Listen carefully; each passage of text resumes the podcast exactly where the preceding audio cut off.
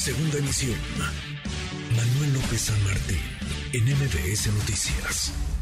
Se agrandó mucho 2024 eh, hacia atrás, ¿no? Ya la coyuntura es únicamente esa y creo que hace bien Monreal al, subirse a, a, esa temporalidad, aunque no sea la temporalidad marcada por las leyes electorales. En esto, quien no se mete a tiempo a las batallas las pierde. Entonces, eso fue lo que pasó el domingo pasado Sí, y Claudia Sheinbaum lleva una caída de 12 puntos este año en la disposición que tendrían los capitalinos a votar por ella. Según la encuesta del financiero, 58% de los capitalinos no estarían dispuestos a votar por Claudia Sheinbaum. Parte de nuestra charla ayer con Gibran Ramírez, colaborador de este espacio. Todos los miércoles usted lo escucha en esta mesa, en estos micrófonos. Parte de su análisis lo que ocurrió pasado fin de semana en torno a la figura de Ricardo Monreal, que amaga y dice si se mantiene el método, el mecanismo de encuesta para definir al candidato a la candidata en 2024. Conmigo no cuente ni hacía alusión, Gibran, encuesta publicada por el diario El Financiero hace algunos días sobre la persona, sobre la figura de la jefa de gobierno, Claudia Sheinbaum. Me da gusto, mucho gusto saludar en la línea telefónica a Antonio Atolín, ex colaborador que nos tiene muy abandonados en este espacio, ex colaborador de esta, de esta mesa. Querido Toño, ¿cómo estás? Querido Manuel, siempre te llevo presente en el corazón porque es un espacio, la mesa para todos, es un espacio que desde siempre ha sido tal cual como lo has dicho, una mesa para todos, plural, abierta, ahí estuvimos un tiempo, regresamos ahora al debate de las ideas y te agradezco muchísimo que me recibas esta tarde de jueves para platicar contigo. Al contrario, me da mucho gusto escucharte como siempre. A ver, tú tienes una pues una visión distinta a lo que planteaba Gibran. Déjame ir por partes sobre 2024, que parece se nos adelantó en el en el calendario. ¿Cómo estás viendo las cosas dentro de Morena? ¿Cómo estás viendo la contienda? ¿Cómo estás viendo a los aspirantes? ¿Cómo ves esta pues esta que tendrá que ser una joven carrera, pero ya va ya va en desarrollo, Antonio? Tiene que ser fundamentalmente este momento político uno en donde los militantes del partido Morena, los simpatizantes del proyecto de la Cuarta Transformación y quienes somos seguidores del movimiento obradorista durante hace tanto tiempo, estemos discutiendo una cosa y una cosa fundamental, cómo se explica, cómo se entiende el proyecto de transformación a partir de 2024 es pueril y verdaderamente es un reguilete de vanidades. Estamos dando vueltas sobre lo mismo, hablando de personalidades y vinculando a esas personalidades a movimientos tan volátiles como son las encuestas de opinión. Déjame te explico por qué. Porque así como la jefa de gobierno, por ser el caso concreto que nos remite a esta discusión, tiene una caída eso es evidente, una caída en la preferencia electoral para ser votada por los capitalinos en la Ciudad de México en 2024 no es una caída en las preferencias en su gestión de gobierno, no es una caída en las preferencias por algún valor negativo como de corrupción, de mentira o de traición. Es una proyección de intención del voto. Así como en efecto existe una caída en el tiempo de un periodo a otro, también debería haber sido entonces materia de discusión el momento en el que Claudia Sheinbaum, por ser otra vez la persona con la que estamos discutiendo, también tendría que haber sido alabada, reconocida y considerada como la candidata natural cuando las encuestas también la han puesto arriba en las preferencias. Sistemáticamente, de 2019 a 2022, la jefa de gobierno mantiene un 62% de aprobación. Es curioso y es además pueril, como te digo, estar tratando de incorporar la discusión con toda la caballería argumentativa que eso supone, un momento en el tiempo como el que actualmente vivimos, en donde en efecto hay una modificación en las preferencias, y con eso decir, ah, ya ven, es incapaz, es imposible, sería eh, inviable suponer que Claudia Sheinbaum pudiera ser la bandera de 2024. Si así fuera, la persona que antecedió este comentario el día de ayer, que además tiene muy marcadas preferencias a un eh, perfil en particular, tendría que ser por completo Gibran, tiene que ser por completo descartado porque nunca en el tiempo en el que hemos discutido la posibilidad de un candidato o candidata para 2024, nunca su abanderado ha estado ni en el segundo lugar, deja tú el primero, ni en el segundo lugar. Entonces, él mismo da un argumento, pensando que fuera válido el suponer el movimiento volátil de las encuestas, que termina por descalificarlo a él. Mm. Gibran que nos decía, Ramírez, eh, colaborador de este espacio, que nos decía, acompañó a Ricardo Monreal el pasado fin de semana en este evento en el restaurante Arroyo al sur de la Ciudad de México, en la alcaldía Tlalpan, en la, en la capital del país. Para ti entonces, a ver, el método de encuesta, que es el que se ha dado Morena, no es que se lo hayan sacado de la manga, ahora es el método que ha tenido Morena, pues desde siempre para elegir a sus candidatos, a sus candidatas, por ejemplo, a las gubernaturas, es el mecanismo que hemos conversado con Mario Delgado, tendrán para 2024, ¿es el mejor o es el menos malo, digamos, es el más eh, parejo para definir a quién va a ser su abanderado? Antonio? Es el que hemos determinado de manera democrática quienes formamos parte de Morena. Forma parte de nuestros estatutos desde el día uno. Existen distintos mecanismos, incluso puede ser una selección del Consejo, puede ser a través de un planteamiento de unanimidad o como se ha preferido y como se ha recurrido en los últimos procesos, tanto externos, públicos y abiertos como los internos, recordarás que la selección de la presidencia y de la Secretaría General también fue eh, utilizado el método de encuesta, el cual además tanto Gibran como yo participamos, Gibran aspirando a la presidencia y yo aspirando a la Secretaría General, pues las reglas están claras y están puestas desde siempre, desde el día uno. También es curioso, y es curioso por decirlo menos, que hay declaraciones por parte del abanderado de eh, Gibran. de Ricardo Monreal. de Ricardo Monreal, del senador Ricardo Monreal, coordinador del grupo parlamentario y presidente de la Junta de Coordinación Política,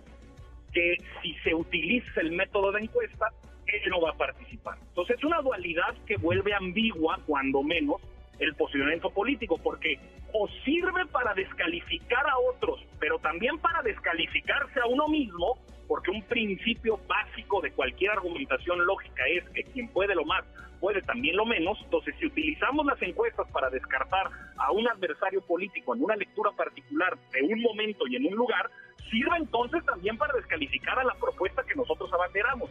No se vale decir soy tan digno como para participar en un método como el de la encuesta, no se vale.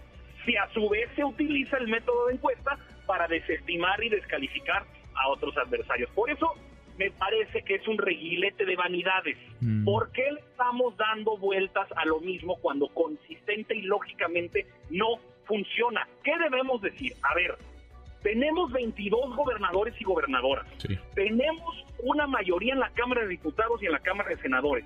Podemos pensar que la cobertura mínima básica que el presidente de la República en el inicio de la cuarta transformación beca para adultos mayores, jóvenes construyendo el futuro, jóvenes escribiendo el futuro, apoyo para madres solteras. Esa red mínima de bienestar, que además está acompañada con la instalación del INS Bienestar como el modelo que va a garantizar el sueño de la universalización de la atención médica incorporada y defendida, por supuesto, por Zoé Robledo, por Hugo López Gatel, por el secretario Jorge Alcocer, por el director Jorge Juan Ferrer. Esos sueños de ofrecer una red mínima de bienestar a nivel federal, podemos suponer y pensar que lo que verdaderamente importa es cómo vamos a llevar entonces ahora la cuarta transformación como proyecto a que sea una realidad en los estados. ¿Y por qué es importante hablar de los estados? Porque en 2018 teníamos cero gubernaturas. Y en 2024, si nos va muy bien como nos va a ir, vamos a tener al menos 25. Creo que ahí debería ser la discusión y no repito, este reguilete de vanidades que termina por meter autogoles a quienes utilizan mañosamente un argumento para defenderse, pero no aplican esos mismos argumentos cuando estos los descalifican. Estamos, sin embargo, en esta contienda y estamos en la contienda primero de la narrativa, digamos, ya después pasaremos al terreno de las encuestas y de las definiciones. Han comenzado las patadas, déjame llamarlo así, por abajo de la mesa. A ver, Ricardo Monreal fue muy claro. Ricardo Monreal dijo, a ver, lo voy a citar textual. Lo digo desde ahora para que no haya dudas. Si se insiste en una encuesta elaborada, cantada y organizada por el partido, no tiene sentido participar porque va a ganar quien quieren que gane. No va a ser democrático y ahí no nos vamos a prestar a ninguna farsa porque creemos en la democracia. No lo había dicho con todas sus letras en un evento público, sí lo había señalado ya en algunas entrevistas, nos lo dijo de hecho hace tres semanas en estos micrófonos Ricardo Monreal. ¿Qué está diciendo eh, Monreal desde tu óptica, Antonio? Estoy platicando con Antonio Atolini. Está diciendo que si esa encuesta, el mecanismo como todo parece lo será, él ¿Él se va a ir de Morena? ¿Él va a construir por otra vía su candidatura? Lo que está construyendo el senador Monreal son castillos en el aire. Habla de una supuesta amenaza cuando no lo hay. El método de encuesta es un método que ha sido aceptado por los miembros del partido, sus militantes, y sobre todo también por otros tantos aspirantes que tenemos de manera más pública identificados, el secretario de Gobernación Adán, López, Adán Augusto López Hernández, el secretario de Relaciones Exteriores Marcelo Ebrard, la jefa de gobierno Claudia Sheinbaum. Yo no veo que haya incomodidad en ninguno de esos tres personajes. Pareciera que entonces hay un castillo en el aire donde hay una amenaza que solamente el senador Monreal ve y se vale, es legítimo, solamente que hay que acotarlo en la realidad, eh, en, los alcances de realidad que éste tiene. Cuando habla de que el proyecto, porque también escuchaba yo a Gibran, hablar de que este proyecto no está resolviendo eh, los problemas de división y de clase, porque me va a decir, y lo sé, porque es un tipo inteligente, que él sí argumentó sobre el tema del proyecto, algo que estoy yo defendiendo como la bandera fundamental de esta discusión, el proyecto y a dónde va. Y él va a decir, es que el único que plantea una reconciliación es el senador Ricardo Monreal, es que el único que está realmente planteando eh, una un conflicto de clases en donde el rico ya deje de ser más rico y el pobre pueda mejorar un poco sus condiciones de vida. El único que presentó, he escuchado y he visto que dice, el único que presentó una iniciativa para confrontar a los grandes bancos y sus onerosas comisiones, ¿no? Un, ejemplo por poner una iniciativa por parte de Ricardo Monreal. Pues es que es curioso, Manuel, y, y de veras que creo que vale la pena ya decirlo, porque eh, el planteamiento de la reconciliación, planteamiento con el que inició este domingo el senador Monreal y que hace eco y resonancia gente como Gibran y distintos partidarios. Me parece que es hacer propio el discurso de la oposición. De plano, porque dice Monreal, déjame contextualizar, yo sería el presidente de la reconciliación, convocaría al pueblo a un encuentro de reconciliación y de unidad. Le hace falta al país unidad para enfrentar los grandes problemas que México está teniendo. Yo no estoy a favor yo estoy en contra de las encuestas, hay que buscar mecanismos más democráticos, pero habla de la, de la unidad y la reconciliación. Yo creo que la cuarta transformación de la vida pública de México, el proyecto que nos convoca a militantes y simpatizantes del obradorismo, trata de hacer primero pública, notoria, las ya de por sí profundas desigualdades del país.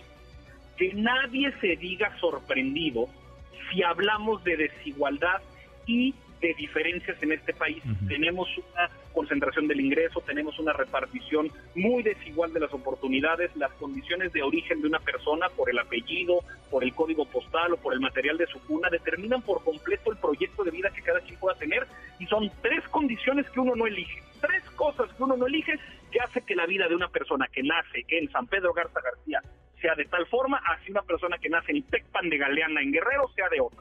Eso es completo. Entonces, cuando dice que hay que hablar de la reconciliación, lo que parece que se dice, o el proyecto que trata de aducir quienes hacen propios este discurso, es el discurso y el proyecto de quienes, confundiendo privilegios con derechos, hoy se sienten despojados de algo que consideraban dado y natural, en realidad es propio de el abuso y de el privilegio. Si hablamos de que hoy se tiene que pagar impuestos, no le estamos robando a los ricos, ni le estamos confrontando a la inversión, ni estamos ahuyentando proyectos de desarrollo. Estamos haciendo que la ley valga. Y hablo del tema del cobro de impuestos porque es una cantaleta recurrente el, la ausencia de una reforma fiscal. A ver, en política no hay sorpresas, hay sorprendidos. Nunca en ningún lado el presidente López Obrador ni su plataforma ofrecieron una reforma fiscal. Nunca se comprometió este proyecto político que hoy gobierna a no subir impuestos.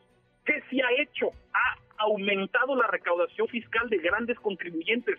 Ha sido tanto de este año, este año que va a la mitad, que hemos llegado casi a 100 mil millones de pesos, lo que representa un tercio de dinero extra, un tercio de lo que vale la pensión de adultos mayores para personas con 65 años o más. O sea, se están haciendo cosas. El reparto de utilidades. No me digas que el reparto de utilidades, que a partir de una reforma que incorpora la formalidad a casi 92% de los trabajadores que antes estaban en outsourcing y que ahora tienen un empleo formal y que reciben un reparto de utilidades, no me digas que eso no es una reforma que realmente redistribuye el ingreso llevándolo de los beneficios del capital al del trabajador. Por decirte dos ejemplos. Sí, sí, sí, Ya ves, ya, oye, ya ves, ya, ya, te extrañamos acá, Toño, porque vas brincando de un, de un tema a otro. El salario mínimo, el salario mínimo que además de ver en una serie de derramas positivas, por ejemplo, en la tasa de cotización que tienen los trabajadores del Instituto Mexicano del Seguro Social, que por cierto, por cierto, tiene la tasa de incorporación más alta de trabajadores en su historia, 175 mil